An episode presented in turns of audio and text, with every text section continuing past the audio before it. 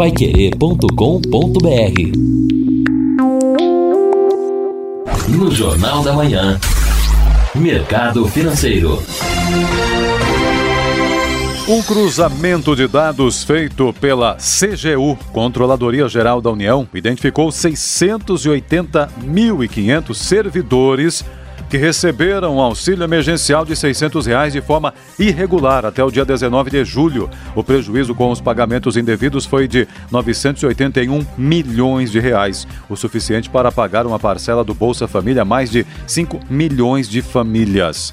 A maior parte destes servidores cerca de 613 mil, pertence às esferas estadual ou municipal. Outros 52 mil pagamentos foram feitos a militares ativos, inativos ou pensionistas. Já os servidores federais receberam 14.180 auxílios irregulares. Os 950 benefícios restantes foram pagos a funcionários e empresas estatais federais. O Maranhão contribuiu com boa parte desses servidores estaduais e municipais, quase 103 mil. Depois Bahia, Minas Gerais, Rio de Janeiro e Ceará, onde houve o maior número de registros, de acordo com a tabela divulgada pela CGU, Controladoria Geral da União.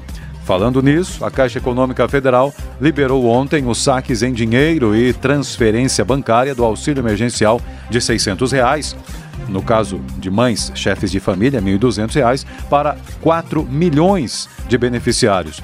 Vão poder movimentar o dinheiro 3 milhões e 900 mil beneficiários de nascidos eh, eh, em maio que receberam dinheiro em conta social digital do chamado ciclo 1 de pagamentos e 102 mil novos também nascidos em maio que pediram a contestação por meio da plataforma digital entre os dias 24 de abril e 19 de julho ou tiveram pagamento reavaliado em julho. Então, são vários ciclos, vários lotes que são liberados. E ainda, de acordo com as informações do portal de economia do UOL, a China, que anunciou ter encontrado coronavírus em frango importado do Brasil, gerou um desconforto muito grande e uma desconfiança no mercado também. Em alguns casos, o produto até acaba chegando às prateleiras dos supermercados hora após o abate, mas na maioria das situações, o frango tem um, todo um processo até chegar às prateleiras dos supermercados. No caso da China, produtores especialistas em segurança alimentar e fiscais agropecuários negam a possibilidade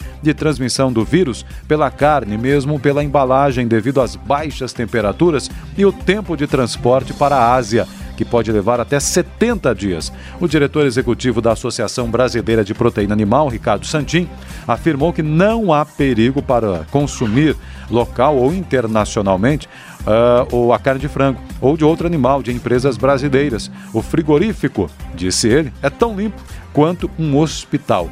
Não tem risco, disse o presidente. No Jornal da Manhã, Mercado Financeiro paiquerê.com.br